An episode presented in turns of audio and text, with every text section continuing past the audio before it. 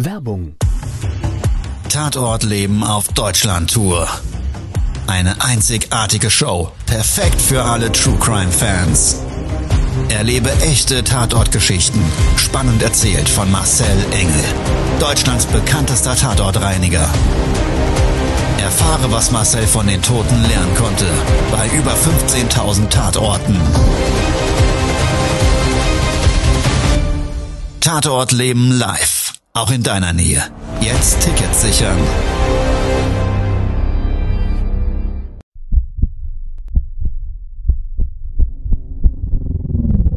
Todesursache.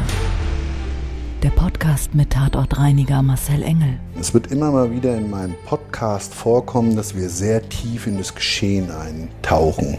Ich werde offen darüber sprechen. Damit meine ich, dass Flüssigkeiten wie Blut als Element das kleinste Problem sein wird. Ich freue mich, wenn ich euch auf eine Gedankenreise entführen darf in meine Welt des Tatortreinigens. Todesursache. Der Podcast mit Marcel Engel. Hallo, ich freue mich sehr, dass du wieder eingeschaltet hast und wir gemeinsam jetzt gleich in eine Tatortreinigung eintauchen. Faszination Großstadt. Der eine hat sie, der andere nicht. Du kennst es vielleicht. Und ich als alter Frankfurter kenne natürlich die Großstadt, die Großstadtsilhouette als solches und liebe und schätze sie auch, gerade bei meiner Stadt, der Stadt Frankfurt. Aber es geht ja noch viel, viel größer. Und wir sind ja mit einer Filiale in New York. Und du darfst dir das so vorstellen, unfassbar, wenn du noch nie da warst, wie groß diese Stadt ist. Diese Riesenmetropolen, wo Millionen von Menschen auf engstem Raum leben. Und ich letztens nachts eine Tatortreinigung begleiten durfte. Vom Kopfkino her bin ich mit einem Helikopter über die nächtliche Silhouette von New York geflogen. Hochhäuser, Schluchten mit Millionen von kleinen Lichtern, diese Fahrstraßen zwischen den Hochhausschluchten, dieser Straßen und der PKWs, die sich dort bewegen, war ich zumindest schon mal in meinem Kopfkino zu unserem Auftrag extrem gut aufgestellt. Also, ich würde sagen, wir zwei steigen jetzt mal zusammen ein in diese sehr besondere Tatortreinigung.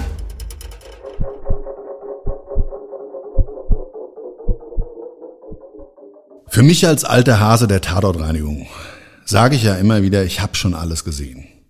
Aber das Leben vor dem Tod ist nicht nur jedes Mal ein anderes, sondern auch gerade dann, wenn es für mich in den Austausch über den Kontinent hinausgeht. Also zum Beispiel mit Tatortreinigern aus meinem Netzwerk und oder aber eben gerade mit den Tatortreinigern, die unsere Angestellten im Ausland unsere Filiale präsentieren. Und da ist es so, dass wir technisch miteinander in einen FaceTime-Call gehen. Wir haben so ein extra Gurt hier, dann wird ein extra Handy hier an der Brust positioniert und wir haben eine direkte Live-Übertragung, die ich mit dem Operator vor Ort, mit meinem Experten vor Ort eben teilen kann. Und somit eigentlich alles das sehe aus der Perspektive, wie er das zumindestens gerade in diesem Augenblick auch wahrnimmt. Also für mich und meinen Angestellten ging es in dieser Nacht, und dieser Auftrag konnte nur nachts durchgeführt werden, in ein Mehrparteienhaus. Es war so, dass dort in diesem Haus auch noch ein Geschäft ansässig war und genau aus diesem Grund wollte der Vermieter des Objekts, dass dort die Reinigung nicht nachts stattfindet, sondern eben außerhalb der Geschäftszeiten. Wir wussten, der Auftrag befindet sich im Keller und hat mit Blut zu tun. Ansonsten wussten wir von dem Auftrag sehr wenig. Ich muss dazu sagen, mein Englisch beschissen, meine Leute vor Ort noch nicht ganz so fit, auch was Auftragsbriefing anbelangt und die Absprache mit dem Kunden, lassen wir uns oftmals ein bisschen auf ein kleines Wagnis ein.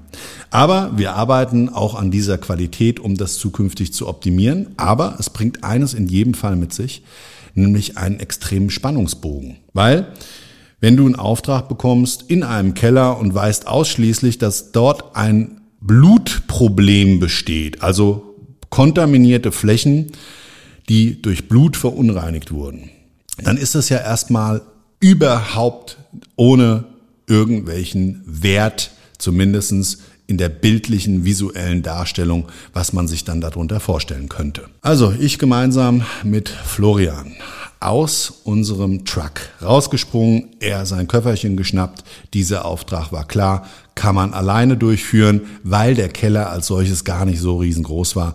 Der hatte circa 100 Quadratmeter.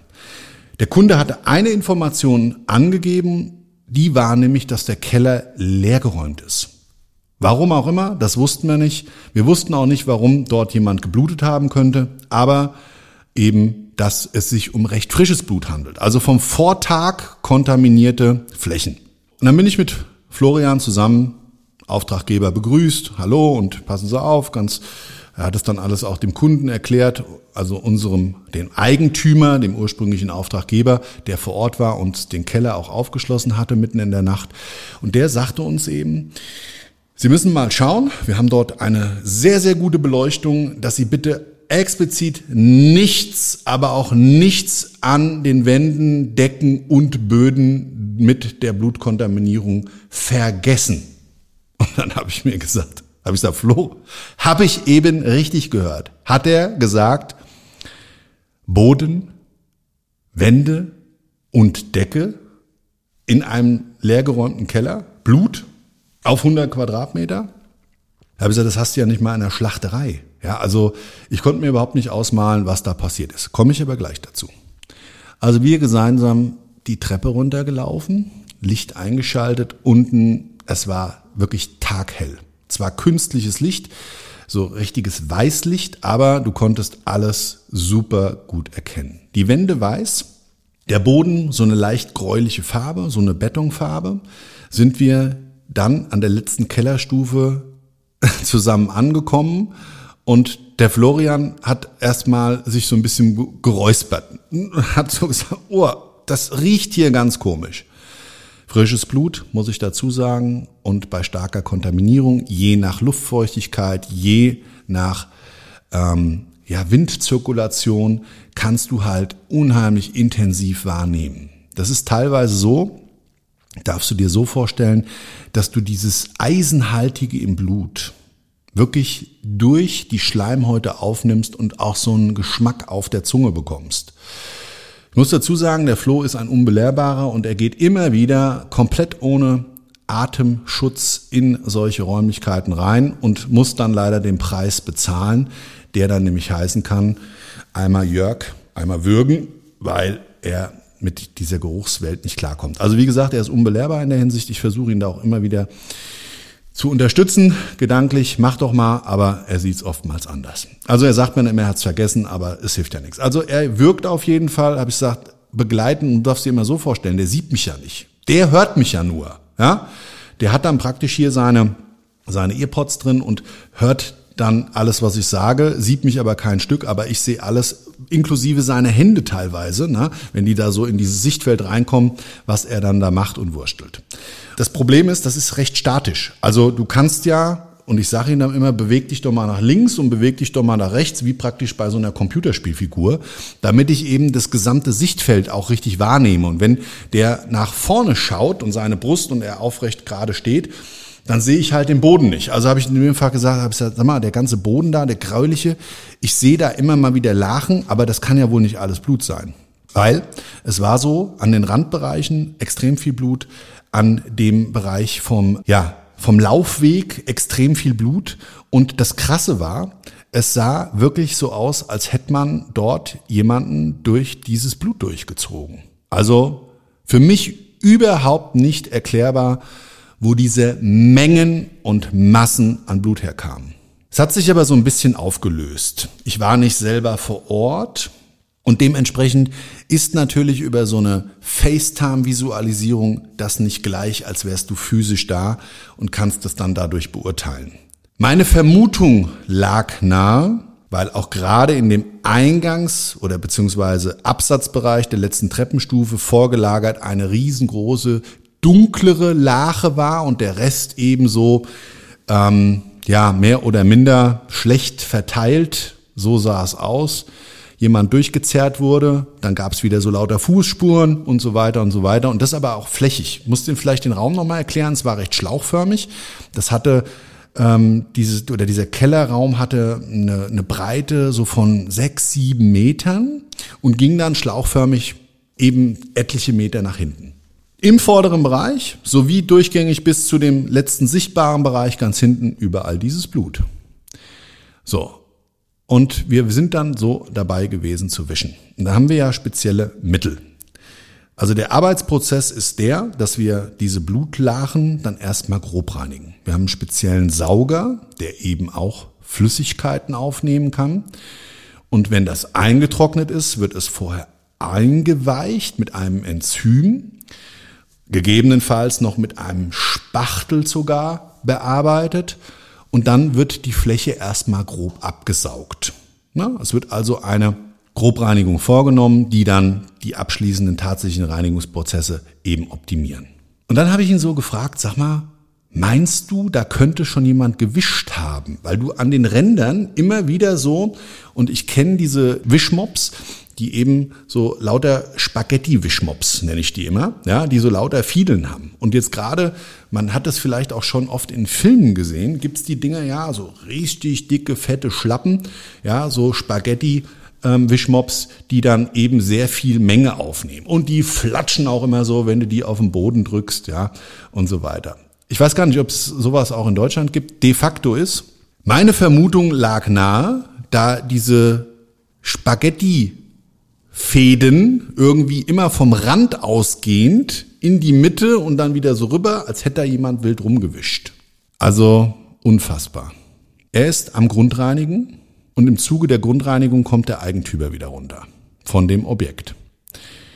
Der hatte im Haus in der Zeit so ein bisschen sich um andere Dinge gekümmert und hatte dort mit einem zusätzlichen Handwerker, der auch nachts kam, in Bezug auf diese Gewerbeeinheit etwas besprochen. Da sollte wohl etwas an einer Klimaanlage gemacht werden und so weiter und so weiter. Hatte seine Zeit also gut genutzt. Und dann habe ich gesagt, hier Florian, frag den doch mal, wie in aller Herrgottsname diese Kontaminierung da stattgefunden hat. Ja, dann hat er gesagt, ja, ich weiß jetzt nicht alles genau. Es ist wohl so, es kam hier im Haus zu einem Streit. Auf Basis dieses Streites ist jemand die Treppe runtergestürzt. Der andere hinterher. Beide sind unten auf dem Boden aufgeplackt. Und dann gab es da eine Riesensauerei, eine Riesenlache. Und so wie ich das vermute, ist das hier ein Pärchen aus dem Haus. Ich weiß es aber nicht. Ich habe schon überall geklingelt, ich habe auch schon überall nachgeschaut. Es ist wohl so, er war richtig stinksauer. Und dann hat wohl die beiden schwer verletzt, trotzdem noch einer von den beiden versucht, da diese Sauerei wegzuwischen, weil ich muss das mal so umschreiben. Der Vermieter, uns gegenüber völlig korrekt, war wohl aber ein extrem strenger. Und ich weiß nicht, wie das in Amerika ist, ob die Leute da als Mieter andere Rechte haben wie hier. Ich weiß nur, ich habe es schon oft im Fernsehen gehört, dass es wohl da ein bisschen schwierig sein kann. Ruhe in seinem Haus hat er sich immer gewünscht und gerade wegen seiner Gewerbeeinheit die sehr spezielle Sachen gemacht haben. Ich möchte das jetzt nicht so erzählen, weil das einfach ich im Vorfeld auch nicht freigegeben bekommen hatte. Auf jeden Fall, er war sehr, sehr streng was seine Miete anbelangt, das haben wir dann im Nachgang noch von dem einen oder anderen dort oben gehört. Und es war zu vermuten, dass tatsächlich sich einer von den beiden oder beide zusammen aufgerafft haben, äh, mehr oder weniger da aufgeplackt sind, schwer verletzt, geblutet, vielleicht sogar bewusstlos da gelegen haben, wirklich viel Blut verloren und dann versucht haben, das aufzuwischen und dabei immer weiter verteilt und verteilt und verteilt. Und wenn du dann vielleicht da so einen Sturz hattest und hast dann so einen kleinen Knall an der Erbse und bist vielleicht auch noch benommen, dann mag es da zu Handlungen kommen, die völlig abstrus wirken. Und so sah es da auch aus. Und dann hat sich das für mich auch immer weiter visualisiert, dieser Wischmob. Ja, also er hat dann gesagt, ja, es gibt hier so eine, so eine Kammer für den Reinigungsdienst und da ist eben auch dieser, so ein Wischbeutel drin. Da habe ich gesagt, wo ist denn der? Dann müssten wir den ja vielleicht auch mitnehmen und entsorgen. Das ist ja eine Riesensauerei. Das fängt ja später auch dann da an zu stinken. Und dann gab es unter dieser Treppe, nicht mehr im Keller, sondern in dem Erdgeschoss, also diesem ersten Stockwerk sozusagen, diesem Hochparterre, gab es so ein Kämmerchen in dem Treppenhaus, wo dieser Wischmob drin war. Und dann hat sich meine Vermutung bestätigt. Bam! Also, Florian war begeistert, dass ich das so aus diesen Bildern herauslesen konnte. Aber da will ich mich jetzt gar nicht selber Bauchpinseln. Es ging nämlich weiter. Also, wir haben diesen Reinigungsprozess da durchgeführt und dann kam eben ein Mieter runter. Und das war ja mitten in der Nacht. Das muss man jetzt nochmal dazu sagen. Also A, dass da ein Handwerkerservice kam, das war mir schon sehr ungewöhnlich. Also der Typ ist wohl auch sehr, wie soll ich sagen, sehr speziell gewesen und hat auch immer alles gefordert von allen drumherum, inklusive seiner Handwerker und Zulieferer. Dann hat er uns erzählt, ja, wir gehen davon aus, dass diese Streitigkeit wohl etwas, Achtung, mit dem Vermieter zu tun hat. Es ist jetzt ein bisschen spekulativ, ich möchte es trotzdem erzählen, hat man uns mehr oder weniger die Story vermittelt, dass der Vermieter von diesem Pärchen, und zwar von ihr, sexuelle Handlungen eingefordert oder beziehungsweise die wohl beide ein Tete hatten, wie man so schön sagt, ja. Und dieser Affäre eben durch ihn an diesem Abend bewiesen, entdeckt wurde, riesig Schreierei gab es im Hausflur hin, her und so weiter. Und sie wollten sich dann wohl mit ihm zusammen treffen und so weiter und so weiter. Und das hat uns dann der andere Mieter genauso brandwarm erzählt. Und es hat sich für mich, obwohl ich nicht ganz so viel verstanden habe, zumindest in dieser nonverbalen Sprache und auch in der Intensivität, wie er das erzählt hat, als sehr, sehr glaubwürdig dargestellt. Die Reinigung ging voran und ich habe mit Florian, nachdem wir diese Information bekommen hatten und auch diesen Mieter dann wieder wegschicken mussten, weil wir auch dann teilweise einsprühen und da gab es auch noch so ein Bildnis, das werde ich nie vergessen. Da haben wir ein spezielles Mittel, um eben nichts zu vergessen und sprühen das so auf und der ganze Boden war noch leicht vorgefärbt durch das Grobreinigen. Natürlich blutrot, heller zwar, aber trotzdem noch sichtbar, hat sich auf einmal so ein Schaumteppich gebildet. Mit unserem Produkt schäumt das nämlich auf.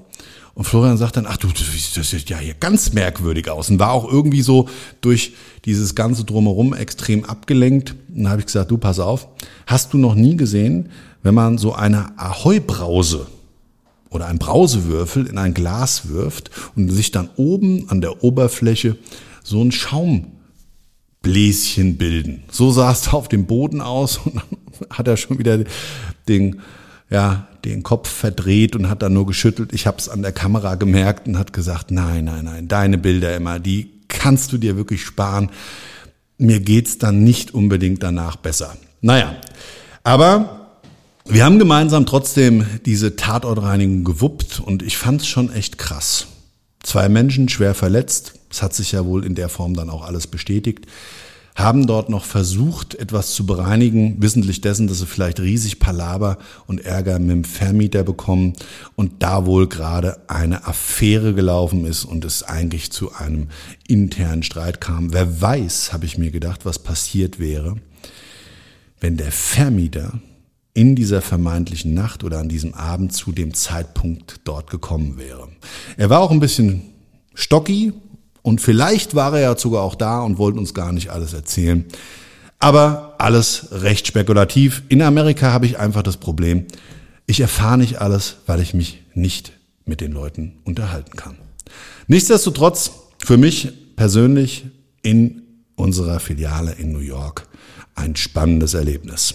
Und ich würde ganz gerne mit dir on top heute noch eine Tatortreinigung aus New York gemeinsam durchleben. Also starten wir in den zweiten Tatort.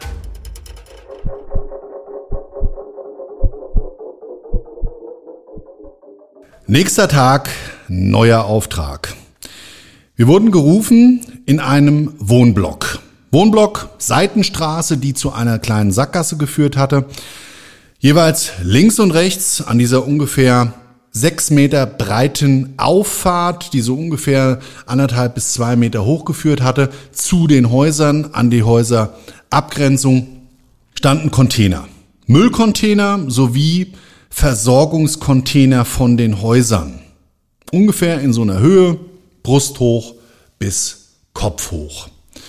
Und auf der rechten Seite hat sich unterhalb einer Feuertreppe ein Obdachloser, ja, so seinen Schlafplatz eingerichtet. Er hatte sich so eine Plane gespannt, die auch nach unten hing und hatte auf dem Boden so ein bisschen Kartonage ausgelegt, aus dem Mülleimer wahrscheinlich rausgeholt und zusätzlich so ein paar Tüten und so sein Hab und Gut dort an der Hausmauer platziert und das so alles so ein bisschen eingepackt und verbarrikadiert. Auftraggeber der Gebäudeeigentümer. Der Gebäudeeigentümer, der uns sagte, okay, es ist dort jemand in der Außenanlage gestorben, hat eine Zeit lang gelegen und das gesamte Geschehen als solches sowie alles Gelärsch drumherum, also eben auch sein Hab und Gut, können Sie entsorgen, muss in Müll, bitte einmal vernünftig desinfizieren und dann auch mit einem Geruchsneutralisationsmittel versehen, weil in der Ecke stinkt es sowieso ständig nach Pisse. Ich nehme an, der hat dort auch nicht unweit an den Container immer hin uriniert und sein Geschäft gemacht. Also Aufgabenstellung klar verstanden, sind wir vor Ort hingefahren. Der Flo und der Christian, beide sind vor Ort angekommen. Wir gemeinsam, ich im Brustgurt vom Florian auf der Brust mit FaceTime wieder blickend auf diese Auffahrt sind wir gemeinsam hochgegangen. Man konnte schon an der rechten Nische, wie gesagt, so diese Plane sehen. Die Plane war bis auf den Boden heruntergelassen und hat das Geschehnis so ein bisschen abgedeckt. Man hatte zusätzlich so ein Don Cross Band dort zur Absperrung des Tatortes in Anführungszeichen zur Signalisierung, dass dort was passiert ist, praktisch gespannt. Fand ich auch so ein Ding. Der Tatort selber, der oder die Leichenfund war wohl schon ein paar Tage her. Haben die Jungs dann, und das war eigentlich ein recht unspektakulärer Auftrag, angefangen, die Tüten zusammenzuräumen in großen Sack. Wir haben das dann nicht in den dort befindlichen Müllcontainer geschmissen, sondern wir nehmen das auch in den Staaten direkt mit. Es kommt dann in eine spezielle Entsorgungsanlage. Wie die so am Schaffen waren, war eigentlich nur Arbeit für einen Mann, aber sie kamen vorher aus dem Büro und hatten später noch einen Folgeauftrag, also haben sie gesagt, das machen sie schnell zu zweit. Hat der Chris vor Ort eigentlich mehr oder weniger alles alleine gemacht? Und Florian ist dann zu, zusammen mit mir zum Auto gelaufen. Und während wir auf dem Weg zum Auto sind, kam eine Dame über den Gehweg zum Florian gelaufen und hat ihn dann gefragt, ob wir dort den Tatort bereinigen. Dann hat er gesagt, ja. Dann hat sie gesagt, traurige Geschichte.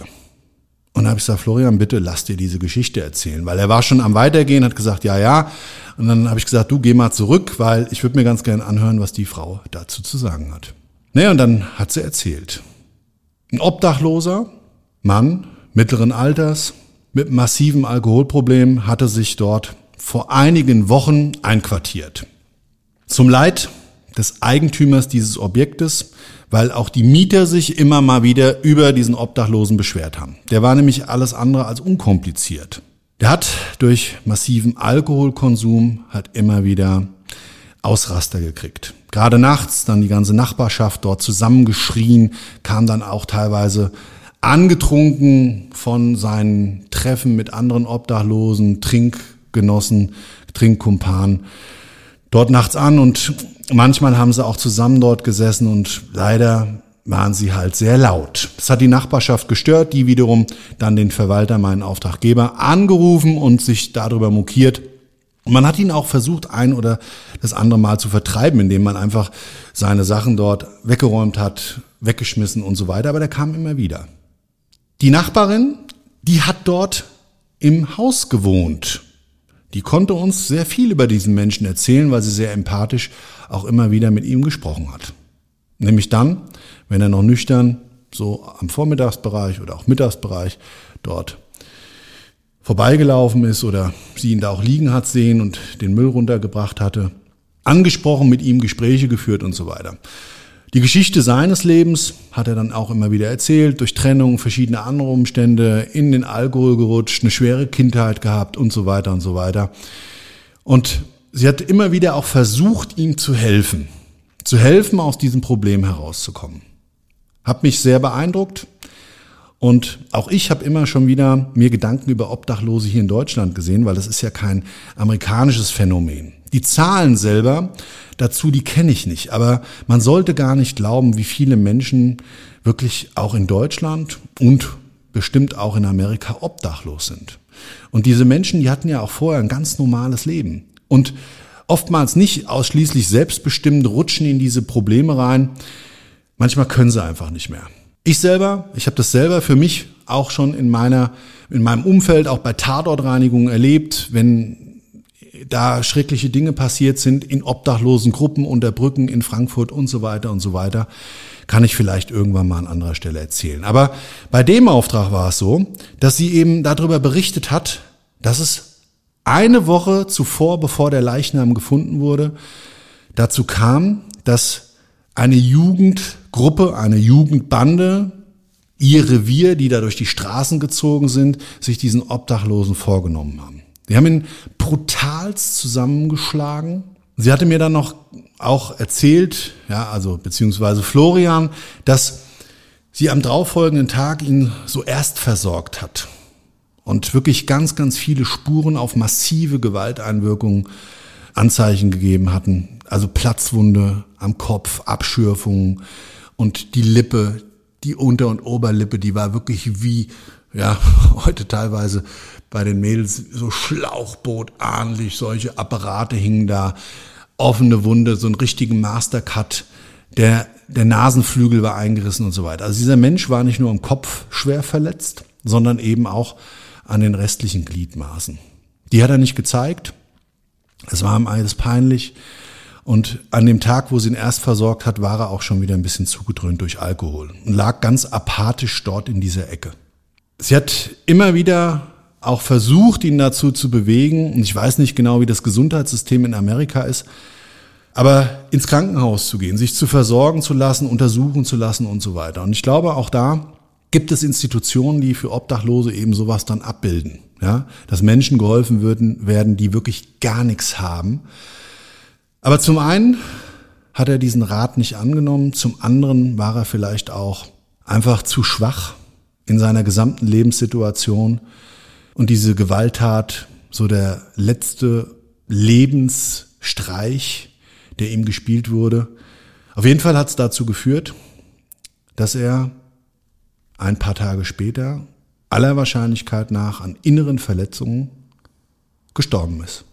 Traurig, hab mich an der Stelle wirklich mitgenommen, obwohl tausend Kilometer entfernt.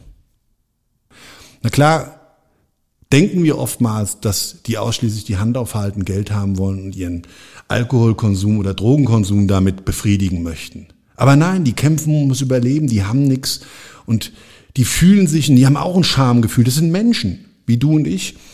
Und da möchte ich einfach nur mal so einen Impuls geben, darüber nachzudenken. Einfach, wenn du das nächste Mal jemanden triffst, der vielleicht auf der Straße sitzend Hilfsbedarf hat, dem die Hand zu reichen und in irgendeiner Form, ja, Einfach zu zeigen, dass wir alle untereinander auch miteinander viel bewirken können, wenn man Menschen ein offenes Ohr schenkt und die reichende Hand gibt. Also, das war der zweite Tatort.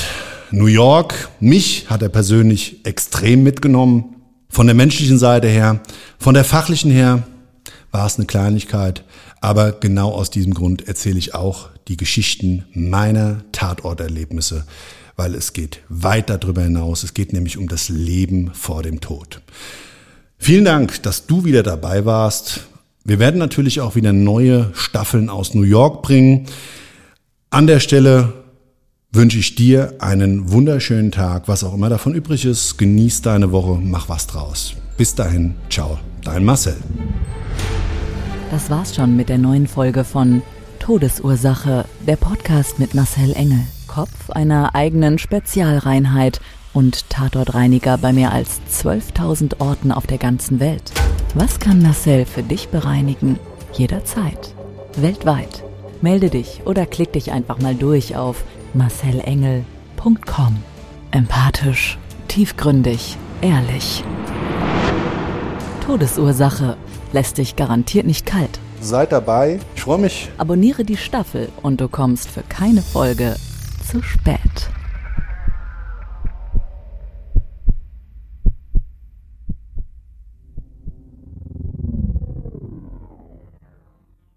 Mobbing findet überall statt. In der Schule, am Arbeitsplatz, innerhalb der Familie und im Internet. Erfahren Sie in dem Kompaktbuch Ausgemobbt, wie Sie sich gegen Mobbing wehren und künftig vermeiden, zum Mobbing-Opfer zu werden. Ausgemobbt von Marcel Engel und Martin Zowak, überall im Buchhandel.